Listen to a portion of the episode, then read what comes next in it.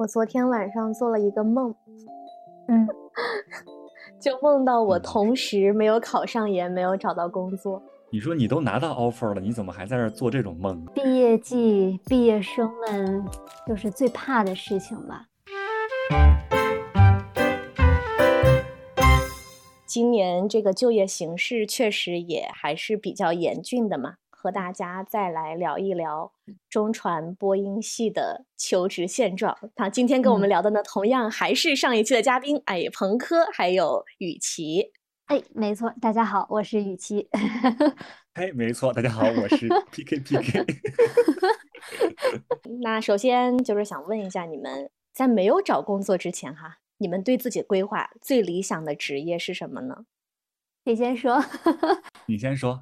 我怕我说出来会雷倒大家，你先说。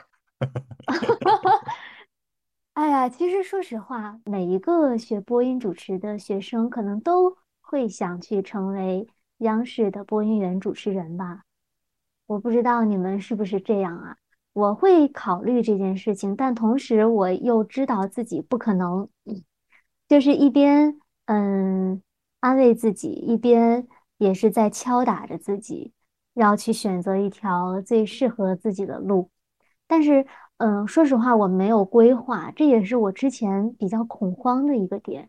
就是每当想到我要规划一下自己的职业的时候，我就不知道该怎么办了，就是没有那么明确的一个目标。我觉得这也是焦虑的来源吧。啊，那我是想啊，我理想当中的工作是这样的，啊，在我想上班的时候，我就去上几天班。比方说，我去一线当几天主持人，好，我累了，那我休息几天，休息个十天，哎，玩够玩够了，哎，那就再去再去上几天班。是你首先想到的，比较理想的，也还是主持人。那话说回来，就是要说的靠谱一点哈，就是我我挺想去的，不抗拒，有机会的话，我愿意去冲上去，去争取，去把握，啊，这个是我的第一选择。但它不是我的最终选择，我的个人理想哈，就是我希望有过这么一段经历，有了一定的专业的积累、实践的积累。第一个是我确实喜欢，能对得起从高中时期到现在一直学习的这种热情吧。然后再一个是，呃，我想积累一些经验，这是我的短期目标。我希望通过实践经验的积累以后，能够。往更广的方面去跳，比方说，嗯，高校啊，比方说相近的工作呀，我能不能去从事？有没有可能说，经过在媒体的磨练，锻炼了很多技能，认识了不同的人，那么我的可能性会不会变得更多呢？这是我的一个长期规划里的设想。但你说我长期规划里一定要做什么吗？没有。啊，目前只能说是我也不知道，只能说走到那儿再观望一下，啊，这是我的想法。所以其实朋克还是一个很清晰的，对，很理性，很清晰，规划路线很清晰。我跟其实差不多，嗯但我是一个金字塔的形状，就是我我会分层级吧，就比如说。找工作金字塔塔尖儿那一端，就是第一层级的，就是我想找跟声音挂钩的工作，播音主持、配音、有声读物这些我都很感兴趣，这是最核心的，跟声音有关。那要是不能跟声音有关呢？不能跟我的专业有关，那我就做媒体，嗯，记者、新媒体运营这种，我觉得也可以接受。然后再就是当老师，他很适合做老师。嗯，我俩为什么说，包括咱们三个为什么可以聊到一起、玩到一起？我认为跟我们的性格、目标，有着很大的关联，嗯，很像，志同道合，嗯嗯，志同道合是真的。其实上期我们也说到了，就是我们仨有一个群叫做中关村三剑客，我们仨呢就是在实习的时候都当时都在字节。跳动实习，然后又在一片区域当中，所以就偶尔会出来约吃饭呐，或者是干嘛。大厂的优点，或者说一个当然是它的福利很好，待遇很好。还有一个，我觉得从个人成长的角度来说，嗯，我不知道是不是所有的大厂都这样，但是字节给我的感受就是没有那么明确的边界，嗯，让就是有更多的尝试新事物的可能性，它会很包容。可能你在做做某一项事情的时候，突然觉得哦，好像其他东西也可以尝试。就是之前，嗯，像我跟彭科都是在智能语音这边，嗯，可能我俩岗位具体不同，但是可能会嗯对接到同一个项目。我们做的是各种不同的音色。大家如果使用抖音的话，就可以看到里面有什么少女音啊、大叔音啊这些。嗯，我们当时做的就是这一个系列，从嗯提出需求，我们需要找一个什么样的音色开始，到我们怎么样去找人录这些音色，再到我们怎么合成这些音色，再到它从这些零零碎碎的东西上线到抖音这个平台上，这一个流程，我们每一个人负责不同的部分。我就是他们。这个部门经常所提到的产品爸爸，对，就是我就是提欲哭无泪。我就是我们就是那种特嘚瑟。哎，今天这个小刘啊，你给我做出来这个音色，我们就是需要这个音色，必须要做出来。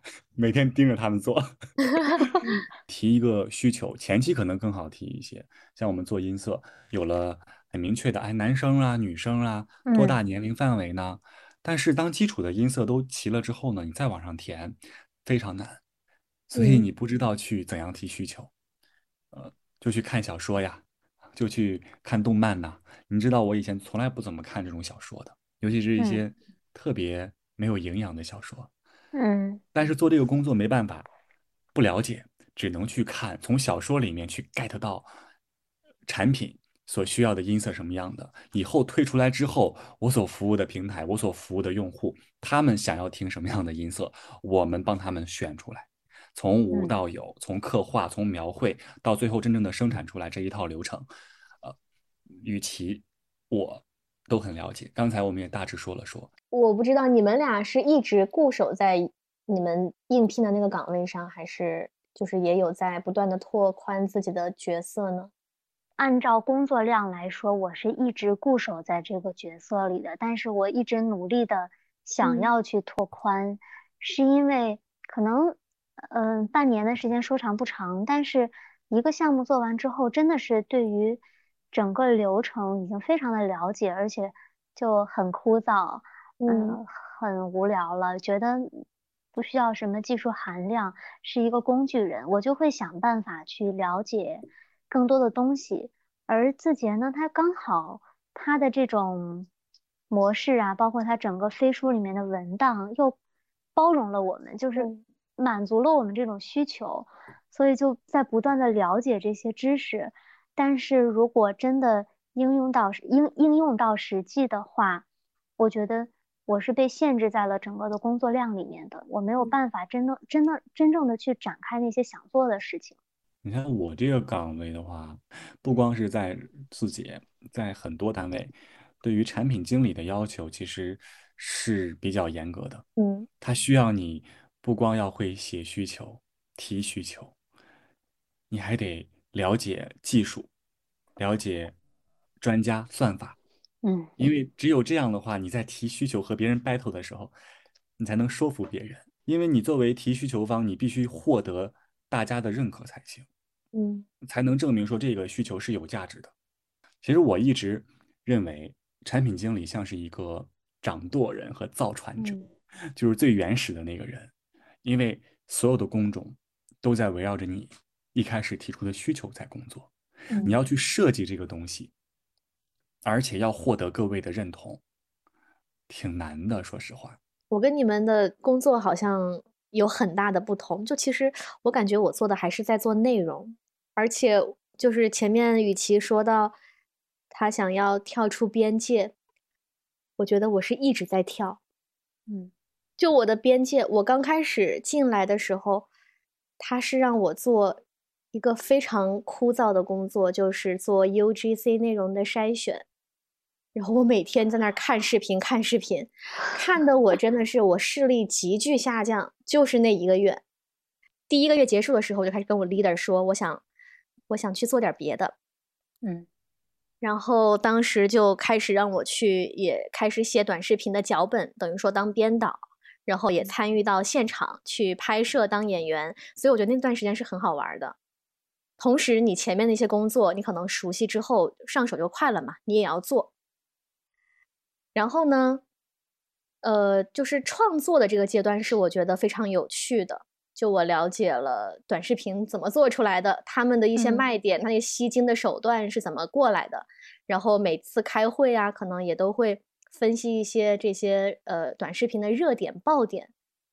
所以对于我后来，你比如说做自媒体啊，我觉得还是有一点帮助的吧。再就是做直播，觉得直播可能跟我的专业更相更挂钩，我又去跟我的 leader 说，他又同意了。所所以我觉得，互联网公司它好就好在，它确实是给了你不断提升的机会。嗯，但是我之前在湖南卫视实习的时候，其实我也提出过我想要换岗。后来那个 leader 就跟我进行了一次深谈，就前面你也提到了，工作到后面可能做多了就是重复的嘛，就是枯燥的，对。但是这就是我们工作的意义，嗯，就是我们必须得去经历、去忍受这些，不可能每一次我觉得无聊了，我就要去换一份工作，这个是在以后是不可能的，对。所以，嗯，那次也是给我就一个教训吧。其实我特别好奇的是，当时咱们为什么去？嗯，我觉得我想去的时候，原因呢是，就是我觉得在二零二零年疫情刚刚开始，我们的经济没有那么明显的下滑的时候，自嗯大厂还是非常诱人的，就是像这种百度啊、腾讯啊、字节啊，它都属于头部的这些公司。每一个人可能每一个学生都会想去体验一下，这也是就我前面说我是一个体验派，就是很想去尝试。但那个时候可能没有考虑到薪资的问题，当然去了之后也发现真的是多，就是我觉得我现在的 现在的积蓄都是靠那个时候存下来的。不会吧？现在你还存着呢？就因因为就就是我感觉我是一个低欲望的人吧，我平时反正嗯。好像需要高消费的这种机会没有那么多。朋友们，快看呀！这么善良 可爱，够了，这么性格又又好，又能存钱的女孩哪里去找啊？赶紧的，赶紧联系倩玲，在下面艾特一下。啊，好，放到开头，放到开头。太可怕了。嗯，我发现我的目的其实还挺明确的。嗯嗯。我一开始想要进大厂，除了就是跟雨琦一样体验，我就是为了更好的回到传统媒体。嗯，我在做游，我在做传统媒体的时候，我真的觉得有一点在自说自话了，没有跟受众去对接嘛。嗯，然后我就很想了解一下，那大厂它为什么会吸引人？所以我就想偷学。嗯，偷学完之后呢，其实目的还是为了我之后。嗯，去电视台能够多一份竞争优势吧。而且在做直播的时候，让我觉得跟传统媒让我非常深刻的意识到新媒体跟传统媒体的不同。就比如说，他们不会事先全都准备好再开始，而是先开始了，我再去不断的优化迭代。嗯，但是如果说在电视台的话，你要做一场直播，你肯定会筹备的非常的完备，你再开始去做，对吧？嗯，所以这一点是让我觉得他们的做事方式首先不一样，这也其实影响到我。比如说我做这个播客，那我就觉得我不一定要什么都筹备好了我再开始做，我先做了，然后有什么问题大家在一起想办法解决。然后第二点，因为我们当时做直播。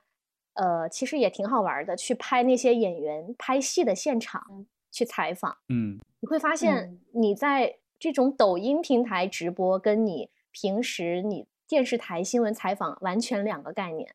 你聊得越深入，你跟嘉宾聊得越投机，就是那种很深入的了解的时候，嗯，反而是用户流失最快的时候。嗯，就新媒体的受众，他们就可能还是希望看到有趣的东西，所以后来我们就会去。嗯，怎么优化设计一些综艺的小游戏、互动游戏，就这样的方式去提升大家停留的时间。所以就是让我意识到一种新的做事的方法。我反正听起来倩玲的工作是特别有趣，而且很丰富的。那为什么最后还是选择不去大厂呢？不想留在大厂，为什么呢？朋克为什么呢？你为什么不想留在大厂？一进不去，二 二嗯找不到合适的岗位，就是跟我们专业匹配的工作吧。太少了，嗯，太少了，嗯，就意味着说你要转行，呃，你要转行，而且转行之后吧，你的核心竞争力，说实话，不一定很强，啊，所以这两点是我当时没有去的原因吧，啊，可能重点还是前者吧，咱去不了，咱没法去。但是如果如果互联网当中有这种跟我们专业挂钩的，其实真的是一个挺好的机会哈。是，就就好像据我了解，有一些。咱们专业的同学吧，他们有去这里面做主持人的，做外景主持的，或者说，呃，对，是挺好的，而且薪资水平也很高。嗯，我当时，呃，其实主要想去的吧，就是一个是想着体验体验，嗯，因为我没去过，我想以后可能很难去干大厂的工作，嗯，再去实习不可能了，时间不允许，对，我所以不想后悔。所以花了有将近五个月的时间去实习了一下，这是最主要的原因。再一个就是好像福利还不错，而且那儿很环境很好，嗯，氛围很好，很自由，很多好吃的，食堂的饭也好，嗯，让你觉得整体来看，作为实习生去去，心情是很舒畅的。除了来回每天三小时的这个通勤的路程让你觉得很烦心之外，其他都还不错。嗯，这是当时我去的直接的原因，嗯，收获也是必然的。刚才咱们也说了嘛，嗯，让自己的简历丰富了，求职的时候说服力更强了，啊，别人一看你的简历，既有传统媒体的，又有新媒体的，还有大厂的，会觉得这个人好像什么都会一点儿，嗯嗯，但与此同时呢，可能很少的时候会有人会问你说，哎，你看你的这个实习经历很丰富啊，感觉。目标不坚定，嗯，是吧？嗯，那个时候怎么办？你就会只能是说，哎，就是想体验，体验完之后才明白自己到底想干嘛。别人听了之后可能也会觉得啊，也能接受。所以我认为在校的学生啊，就包括咱们，呃，师弟师妹，或者说以后，呃，还没参加工作的人，以后要工作的这些人，一定要多去体验，多去经历自己没有干的事儿，啊，与其去谈恋爱。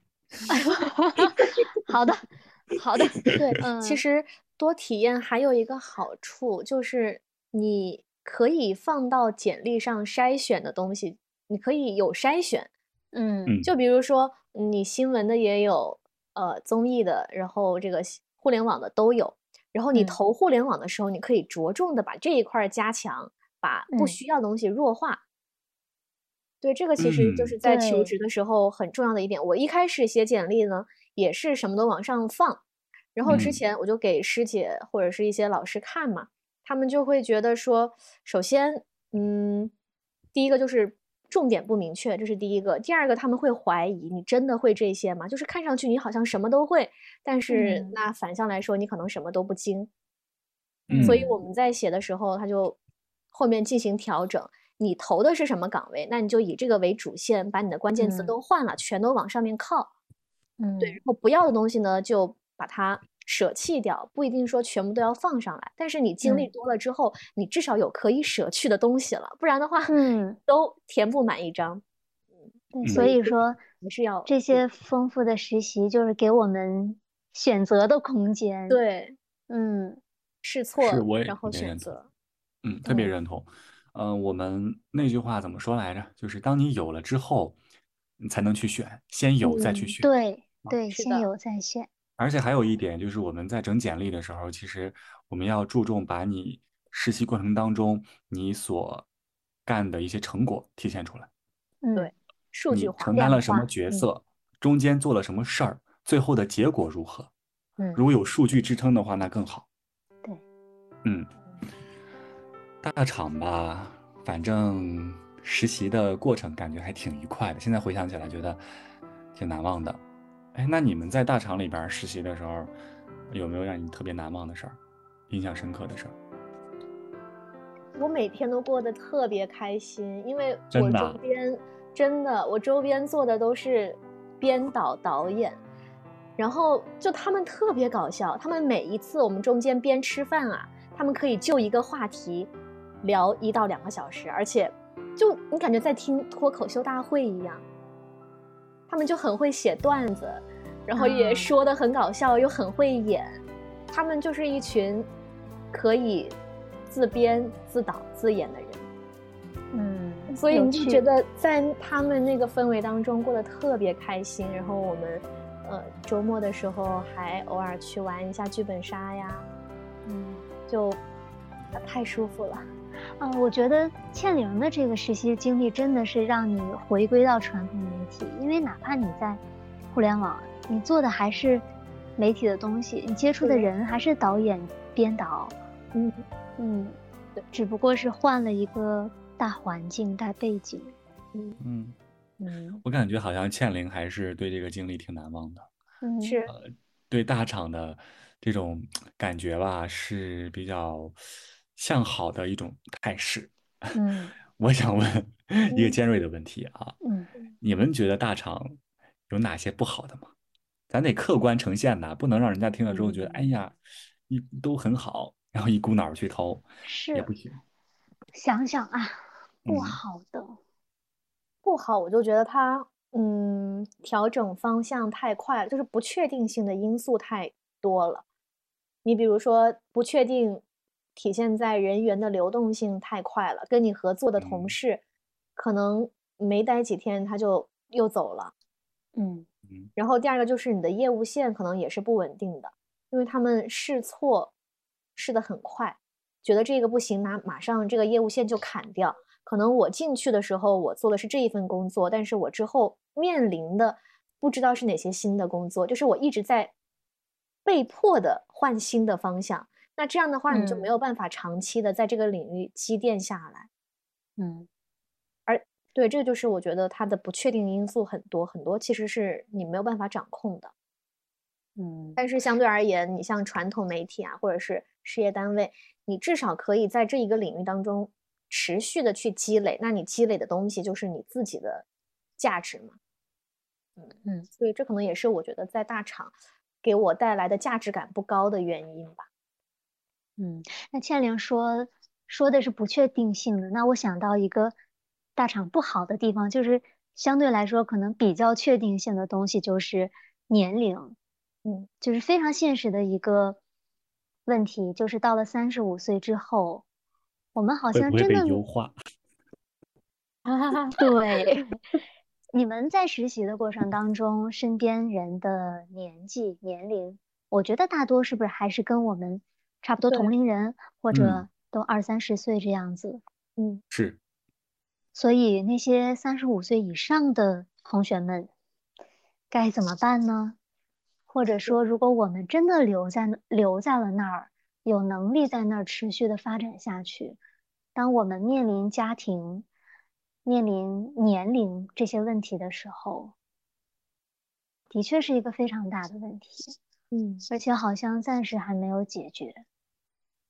对，但是我也在想一个问题，就是我们现在这一代人找到了一个稳定的工作，就是真的会一直稳定下去吗？我觉得这个稳定是一个 相对的伪命题，相对的。对，这个稳定不只呃不不能说是你在一个岗位上从一而终一直在做，而是说。我有一条清晰的职业规划道路。我一开始毕业，我先去干这个，先做主持人。之后呢，有了一定的实践积累，我再去转型做教师。职业不同，但是目标一致，目标稳定。嗯，这样的话可能会让你心里边比较心安。你会觉得你是按照你规定的道路在走，而不是说我一会儿在大厂，我一会儿呃在另外一个这这个职业。呃，然后不知道自己想干嘛。那你在前期在大厂，如果我之后想要去高校，哎呀，我觉得也不是说不行，但是总觉得好像很少有人这样去 选择，对，嗯嗯，就是整个方向其实是很明朗的，可能在走的过程当中，我们或多或少会遇到一些问题，但是就是相对稳定嘛，它是一个明朗的。我我在想，我觉得咱们都是比较保守的人，都是比较传统的人。我们仨都是属于一类人。有的人可能就特别喜欢跳来跳去的，通过跳槽实现自己个人价值的增长。对，有有的人就是喜欢不断的去尝试一些新鲜东西，人家不在乎说，哎，我以后一定要干嘛，我现在就过好现在，我不要去想我之后。嗯，最后这个问题还是蛮深刻的。大厂如果真的想要走校招的话。它跟实习的流程差别还挺大的。我觉得大厂的校招，嗯，我好像只投了一个地方当时，但是也是只笔试了。笔试我就觉得出题的水平还挺高的。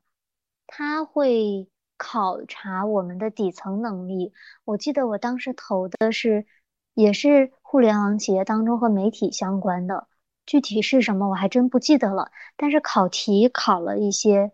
呃，做新闻策划，嗯，这方面的东西，我觉得它并不是真的考我们进去之后要做的那些事情，而是考验我们一些基本的东西，比如说写作能力、逻辑能力、思维能力。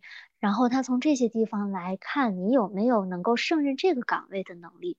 所以，如果就是有人，呃，有朋友想要去准备今年的秋招的话，其实也可以多看看这种笔试的经验。我觉得还是蛮重要的，毕竟对于我一个没有准备过的人来说，真的是没有进到面试 环节，还 对吧？是这个有一些同感。嗯，呃，很多时候面试官问你的问题，他其实并不是想知道你这个问题的答案是什么，也没有什么标准答案。对，就是想看你怎么看待这个事儿的，怎么思考这个问题的。你因为你思考问题，你在回答问题的背后，其实是你个人逻辑的一种体现。他们都是老油条了，呃，你说的每一句话，他都能听出来很多的道道，嗯，这是我的个人直观感受，嗯，对，真诚一点，对对，真诚一点，真诚，说你自己的最真实的想法，表现最真实的自己就行了，不然的话，你你装吧反而累，进去之后吧，你干一些自己不擅长的工作也累，嗯。与其是走的考公的路线，你除了考公，你还有尝试别的路线吗？嗯，当然也有。就是怎么说呢？我觉得我是一个准备的，开始准备的比较早的一个人，所以我好像认清现实的这个时候比较早，可能在去年的这个时候，甚至更早。就在字节实习的时候，希望不要被字节的 leader 听到。就是刚去也没有什么事儿嘛，我就每天在网页上看各种的招聘，我就设想明年的这个时候我会是一个什么样的状态，我都能投哪些公司，我现在要做什么样的准备。然后那个时候，嗯，我先是看了，比如说我们现在招聘最常用的。北京市人社局啊，呃，中央机关那个什么人社局啊，还有一些呃事业单位单独的，比如说广电总局比较对咱们口的这些，我就记录了一下他们发布这个招聘简章的时间，还有啊都要什么样的人。那个时候就发现，哎，好像我们找工作有点难呀。嗯，当我发现这个之后，我就在努力的想，我以后要做什么。哦，好像可以做老师，那当然也是机缘巧合。当时是跟着咱们学院的老师去到了人大附中。哎，我觉得当一个中学的老师真好，还有寒暑假还能跟孩子们一起。而且如果做一名播音老师，作为一名副科老师，我好像也不用那么的忙。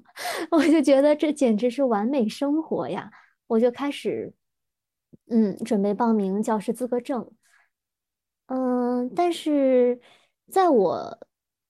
找到了考教师这一条路的时候，我就开始搜北京的教师招聘。我发现这是一个比找媒体类工作还要难的路，因为它基本上都是有坑的。嗯，就相当于会留给很多在实习的，嗯，这些同学，相当于等他们开放这个招聘的时候，其实这个人已经定了。对于我们这些非专业的，特别是他艺术老师招的很少，可能我们得去报一些语文呀、英语呀这种相对来说，嗯，大类一些的东西吧。但同时它又很严格，它要求语文老师必须是汉语言文学专业、国际教育、国际，哎，那叫什么呀？我忘了，汉语言文学专业，呃，古代文学专业，就是这种，它划分的特别细，导致我们真的是没有什么能报的。然后这个时候大概已经四五月份了，嗯，也会有一些媒体在招聘，然后像。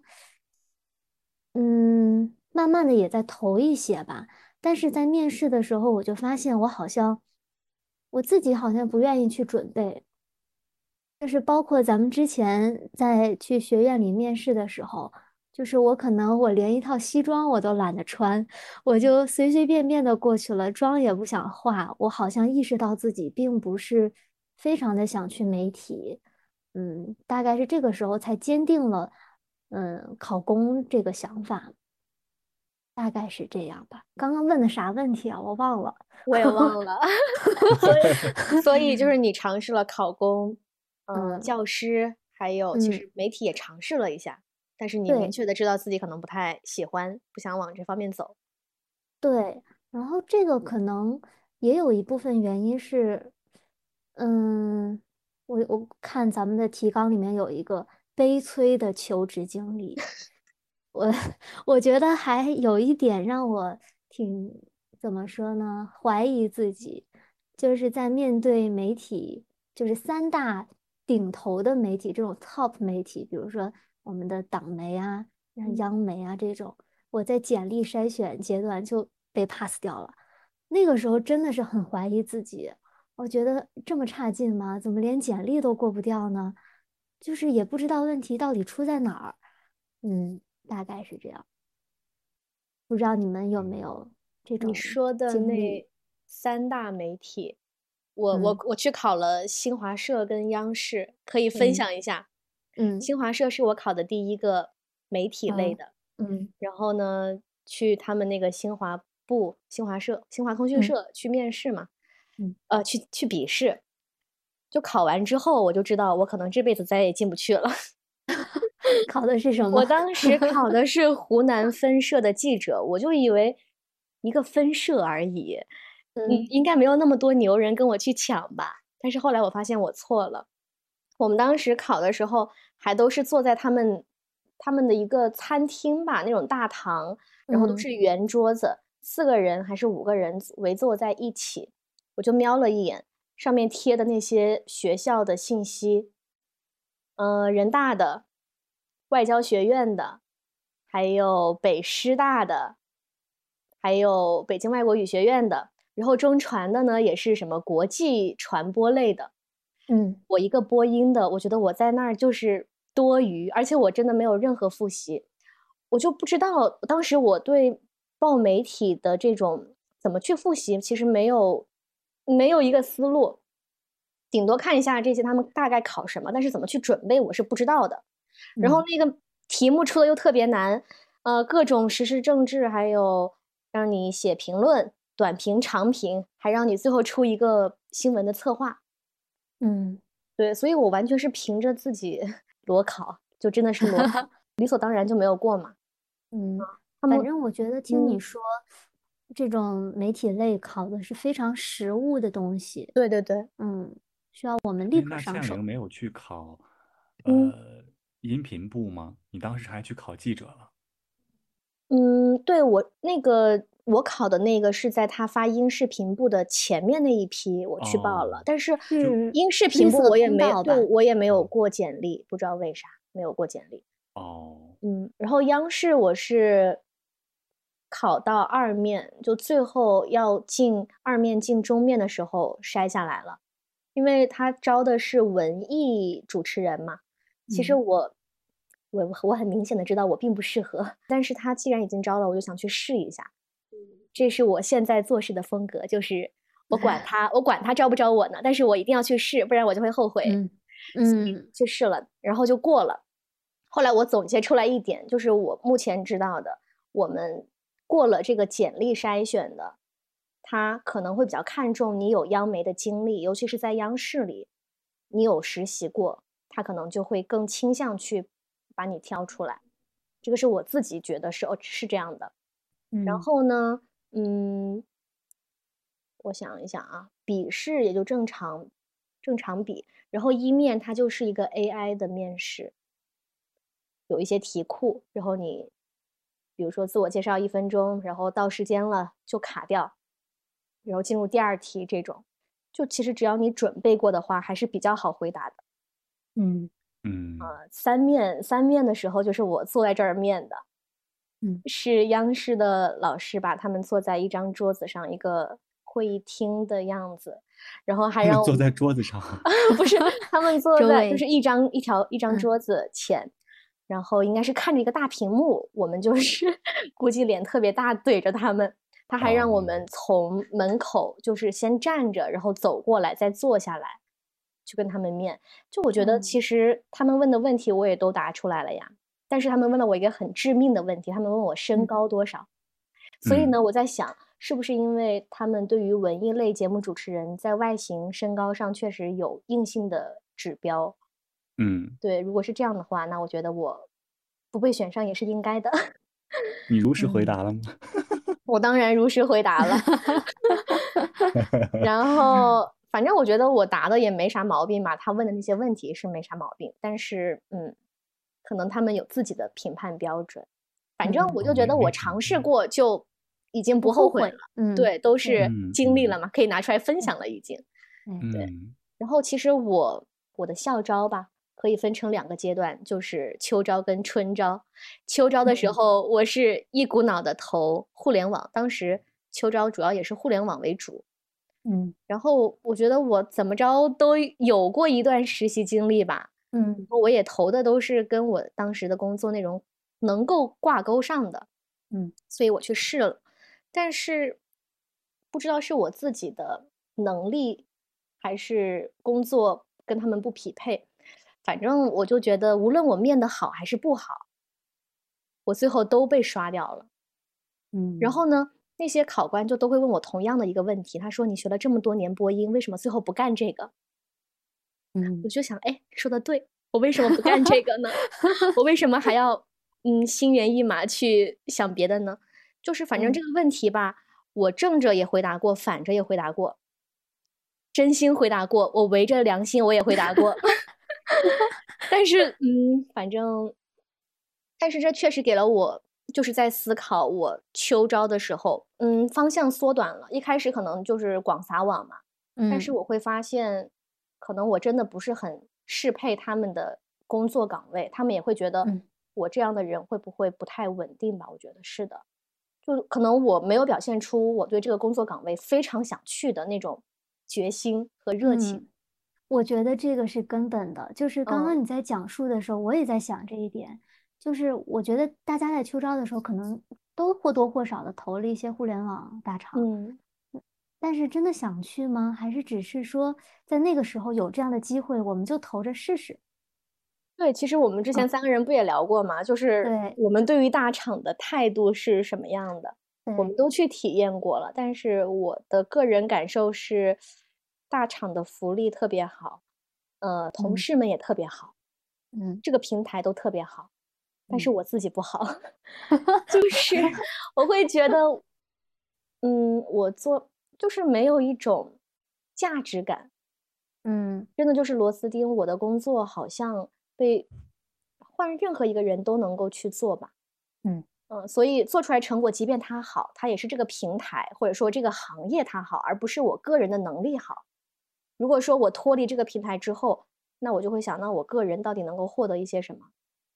真的，比如说我做直播，我接触了一些直播之后，那我真的就可以自己带起一个团队来做直播，并且能够打拼过那些已经非常成熟的直播团队了吗？好像也不会吧。嗯嗯，我就只是见了一下世面，知道他们大概的运行模式大大概是怎样的。就是好像真的大厂，就是我们去了一个比较大的工厂，然后这个工厂上是。各个流水线，嗯，每个人负责一个小小的环节。那可能大的平台都是这样，但是，嗯，像媒体跟互联网，我们收获的东西不太一样。对，哎，那我想问一个问题啊，你看，其实主持人这个角色是处在媒体信息传递的最前端，也有人说是最后一端。嗯，你们觉得主持人这个工作这个岗位，嗯，比做螺丝钉恰当吗？恰当。对，其实也是恰当的，恰当。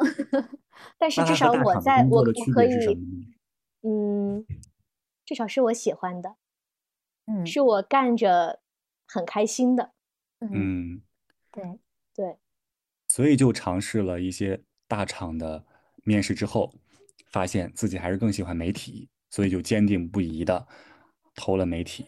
我主要也是他们也不要我嘛，他们要是那如果他们要你的话，你怎么选啊？说不定我就去了呢，我觉得也是有可能的。我当时不特别想去得到吗？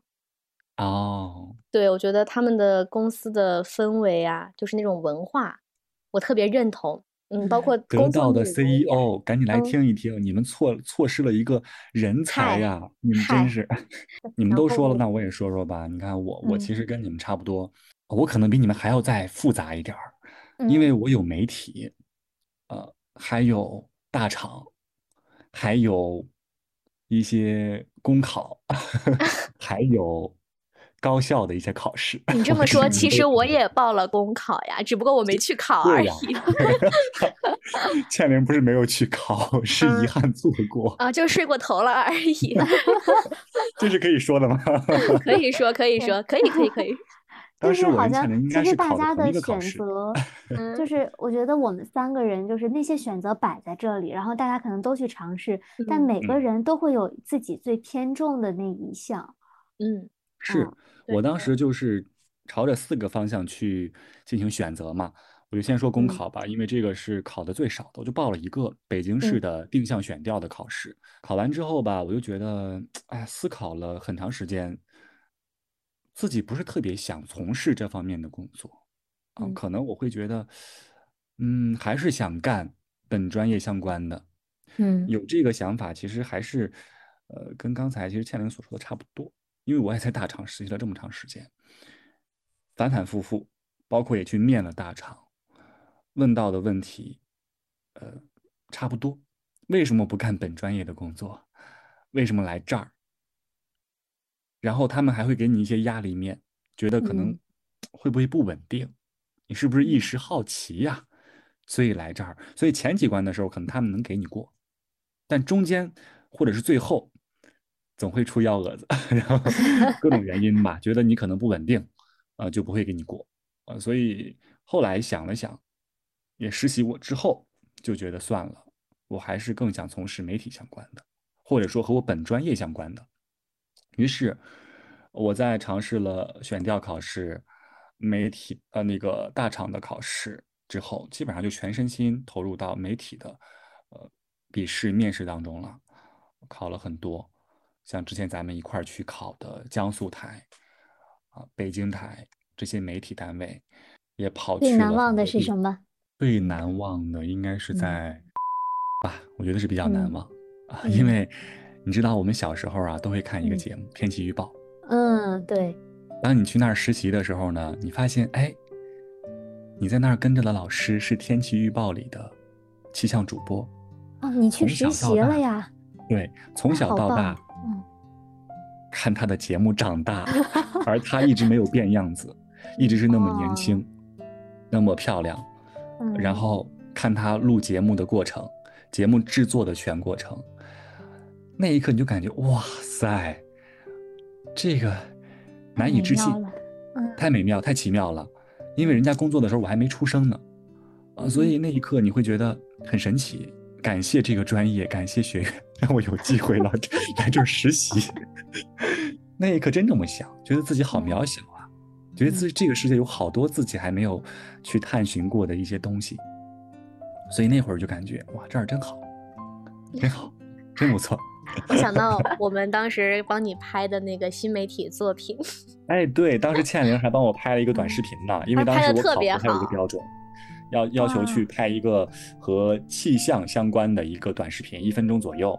当时呢，还倩玲还帮我出主意，我们拍了一个跟风力等级有关的十级风力，还是挺有意思的，因为之前没有怎么拍过这种短视频啊，尝试了一下，包括后面大家对我的反馈特别好。我们就业就是这样，求职路上。都是要去试错的，你都是要看你跟这个工作匹不匹配，包括人家单位也看你跟这个岗位匹不匹配，都是一个双选的过程。所以我特别理解，呃，我觉得这一段经历特别宝贵。你说让我天天去做这个节目，同一类型的节目，说实话，我想了想，可能我也会枯燥，一个月之后我也会枯燥。但你说让我去实践一段时间，哎，我发现真新奇，真好玩儿。嗯，我知道这个节目怎么做了，知道背后的生产流程了。知道他们的想传达的一种理念、价值，我觉得就够了。所以有时候求职道路上去实践呢，也是专业学习的一部分，会打开你的新世界，让你看到不一样的、不一样的一种天地。哦，是的，我想到我当时第一次参加面试。第一次参加面试，去的是真的是跟我们的专业毫不相关的一个，应该算金融公司了吧？哇塞！然后它的那个环境非常的好，应该是在一个公园边上。然后它的这个环境也就是公园，呃，像就是在一个公园里面，然后里面的楼好像都不超过两层，就是依山傍水，非常好。去面试的过程呢，相对来说还算比较满意吧，嗯，就挺好玩的，觉得说，哎，我怎么一个学播音主持的，我会到这样一个公司里去呢？然后，当然他那个岗位可能跟我们相关，应该是直播，但是，哎，还是个人原因，我觉得也是不喜欢，好像不愿意做这样的一个事情，还是没有去。但是我觉得他还挺有趣的，包括他也会问我说。为什么不去电视台？为什么不去电台？然后，其实他问的这些问题，可能我们回答起来还挺简单的，但他背后的底层逻辑也能反映，就是我们最开始说的第一个问题，就是，嗯，我们现在中传的硕士求职现状是什么样子的？就僧多粥少吧。对，但我觉得好的一点是，学校至少会提供很多的机会给你。就是比如说，让用人单位直接来学院里招啊，直接面对面的去聊啊，我觉得这个是中传非常好，就它资源优势就体现在这儿。对，嗯嗯，是当时倩玲啊，包括雨琦啊，咱们都一块儿去参加了学院的不少的这种直接面对面的招聘活动，在上学期的时候啊，当时来了很多媒体，嗯，所以这个确实是优势，包括。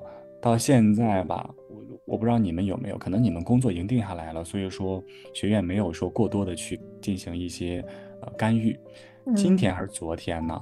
呃，学院的辅导员老师还给我打电话呢，还呃跟我了解一些就业的事情啊，包括给了我一些建议啊，希望我能够找到一个尽快的找到一个理想的工作啊。因为还有一个月的时间嘛，所以还挺焦灼的，嗯，但是着急也没有办法呀，只能说你慢慢的去考，慢慢的去找。刚才也说也去面了很多的媒体，包括我也是挺想留在北京的嘛，所以说也考了很多北京的事业单位。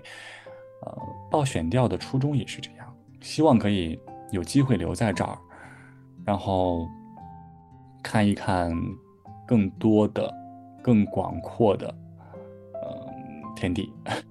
去从事不一样的事情，但是还是因为疫情的影响吧，就陆陆续续的都一直推迟，所以到现在，你说着急吧也没用，只能是这样等着啊。所以说这其实也是我的一些呃小困惑，偶尔会 emo 一下，但整体来说是心态是比较好的啊，急不得，就这种事儿急不得，总会有的，对，总会有的，因为我觉得你说找工作吧，其实是一个伪命题。大家都可以找到一个工作，只不过说这个工作能不能获取你的喜欢，你能不能看得上，你愿不愿意去，你适不适合。所以大家为什么会挑来挑去，会投来投去？那就是说，希望能够在有限的时间里面去做一个不让自己后悔的选择啊。所以说，找工作本身不可怕，可怕的是，或者说让你恐惧的是，能不能找到一个让你喜欢的、适合你的工作？可能这种不确定性会让你内心产生一种恐慌感。所以认清自己很重要。对呀，你要知道自己想干嘛。咱们就前一期聊的嘛，以后想想要干什么，你的收获是什么？包括现在也是，未来想干嘛？我觉得就是没有一个特别完美的选择吧，我们只能在一个不完美的选择上去尽可能的做到完美，尽可能的让自己满意。嗯嗯，你们呢？你们两位作为已经要去马上去工作的人，有什么不满意的地方吗？说说。不满意的，嗯。对你们的 offer 满意吗？满意，满意。好，这个是一个 送人头的我肯定也满意了，但但是确实不是完美。就比如说，你们俩都想留在北京，就是城市这个资源是很重要的嘛。你要是留在北京，你可能接触到的人脉或者是你的这个资源机会都会很多的。你之前也有想过要不要待在北京，或者是要不要待在大城市？就你这个定义大城市哪一个才是你的底线？你比如说我，我可能觉得长沙就是我的底线，我是绝对不可能回老家的。我我认同，因为我是一个北方人嘛，我从小在北方长大，我特别不喜欢吃米饭，所以我 我其其实不太想去南方的原因有这一点。我不想天天吃米饭，但是有人有人说了，你说你自己在那儿生活也不一定非要吃米饭，但是吧，你说我从小山东人，呃，活的也比较粗糙，其实我更偏向于在北方生活，南方吧，呃，很养人，我是知道，所以你看倩玲的这这回到家之后的脸色都不一样，红润了起来。在北京那么干的天，哎，但我特别享受，我觉得。嗯，其实我非常喜欢北京的天气，四季分明，这个是我在超级喜欢，甚至比南任何一个南方城市我都喜欢，就这个天气。因为在南方待久了，你会觉得四季长春也就那样吧，就你都见不到树叶黄了、红了、掉光了那那些样子，你都看不见，它就一直在那儿。嗯，我不是很喜欢。对，连下雪永远就是人呐，永远就是不满足。咱找工作也这样，没有什么完美的。你说咱从小生活在北方的啊，也很羡慕那些南方的天气气候，很养人。南方的吧，又觉得北方四四季如呃那个四季分明，四季分明，觉得很好。哎，所以之前小杜他给我推荐了一个。就选择工作的一个方法，我觉得还挺有效的，就是他列出来很多项目，让你自己去排序，选出你最重要的，你觉得最重要的前三个。比如说，嗯，有个人成长、心理健康、身体健康，呃，薪资待遇肯定也很重要，还有城市，包括跟你的兴趣爱好有关，就等等。他列了很多二十多条吧，你就一层一层的去筛，筛到最后留下来那几个，可能就是。嗯，你去匹配你的工作哪个最能够符合，就去选哪个。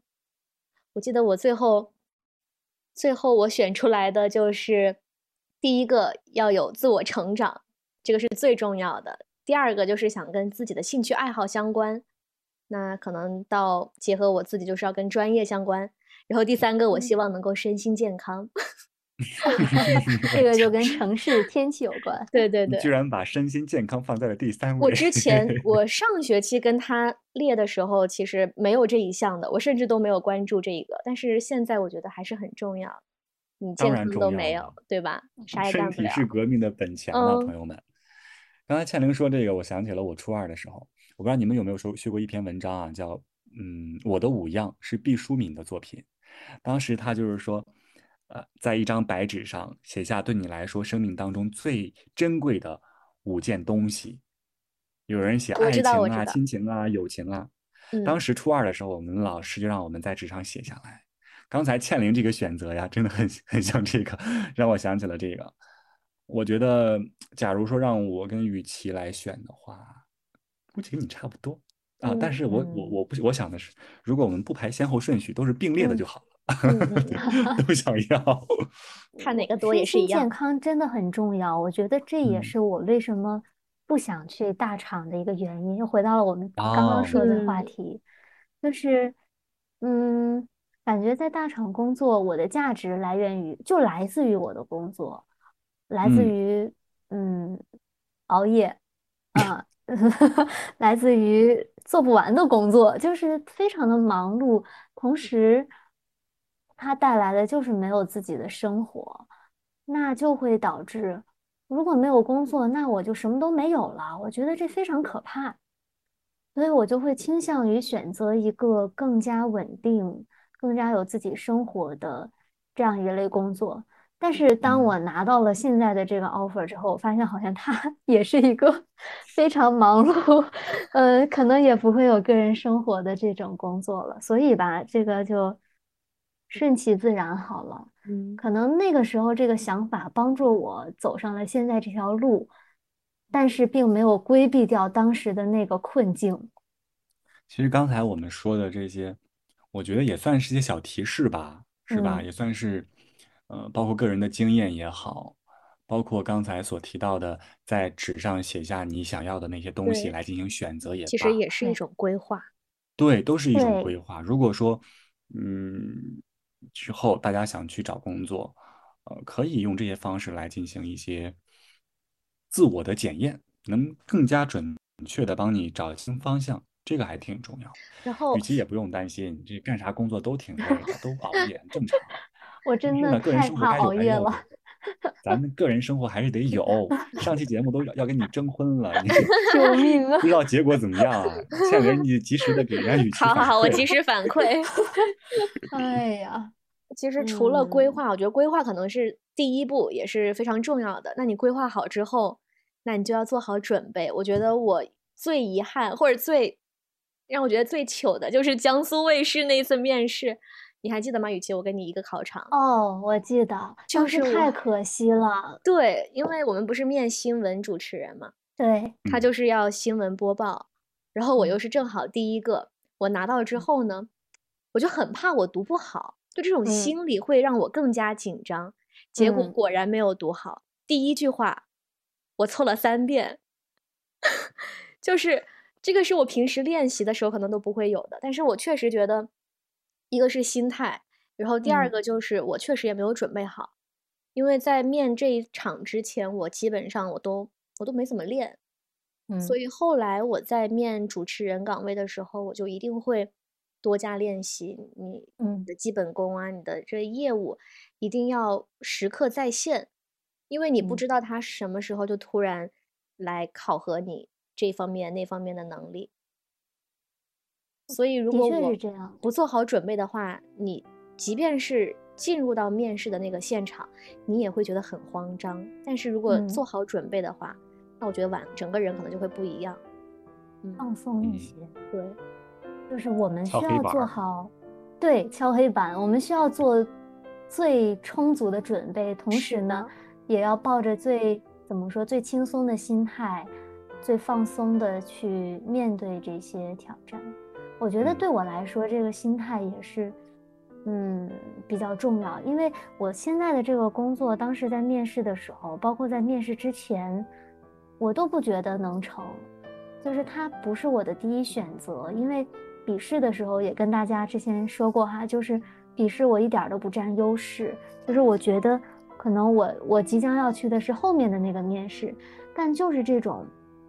放松的心态，因为我知道，我觉得不可能，我就拿它去练手，我去，呃，模拟一次，感受一下现场，那就是这种特别轻松的态度，让我有了一个很好的发挥吧。嗯嗯，所以我觉得心态非常重要。其实你刚才说到这个，就是当做练习的这样一种，其实我觉得面试啊，就是每一次面试都可以把它当做练习，前面的时候。可能面试总是不太成功、不太顺利，都是很正常的。就一定要找到面试之后那个状态。但我面完那么几场之后，发现哦，不过如此。然后之后你就会越来越从容的去应对。就即便前面坐着央视老师啊，也没关系，咱们就从容应对。嗯。所以前面可以多找一些面试的机会来练习，我觉得挺好的。嗯。说不定找到一个。你们都说心态啊，我觉得特别重要，因为我自己有切身的体会。嗯，呃，我参加了很多单位的面试哈，嗯，我发现了我自己一个很独特的规律，嗯，当我对这一个单位不太在意、不太重视的时候，嗯，我总可以很意外的面的非常好，嗯，感觉哎，我就是发挥的很随意啊，无所谓啊，爱要我不要我，此处不留我，自有留我处，然后 就变得特别好，就是每每次碰到这种情况啊。有这种心态的时候，总是逢面必过。但是，每当我遇到我自己觉得，哎，我一定要好好面，比如北京台，不行，我要好好考，我要做足准备，总是有很大的包袱。结果到了现场，总会出现各种各样的撂挑子的事儿。哦，心态太重要了，朋友们，真的，我特别认可。所以这也是一个小小 tip 吧，就是小提示啊，小提示。反正求职吧，今年是挺难的，但是我们年年都说，对，每年都是最难的求职季。今年可能是未来最最轻松的一年了，要这么想。是是，还是那句话吧，找工作好找，咱们重要的是找到一份自己舒心的工作。对，嗯，还是要有信心的吧。你看我现在都马上六月份了。最后一个月了，心态还这么好，没问题的，没办法，多好呀！就就应该这样，只要有这样的心态，嗯。此处呢，想应该想起一首 BGM，等风来。好吧，那我们这一期就对聊到这儿吧，希望能够给大家对有提供到一些帮助。好，拜拜，拜拜。是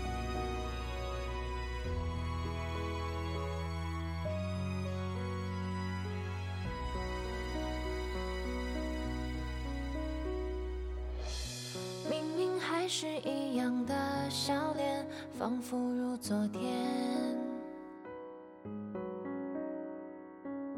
可明天不论阴晴，还是要分别。梦想与生活的差一点，越来越明显。剩下的花会开放，也自然会凋谢。曾经的朋友啊，越来越遥远，总是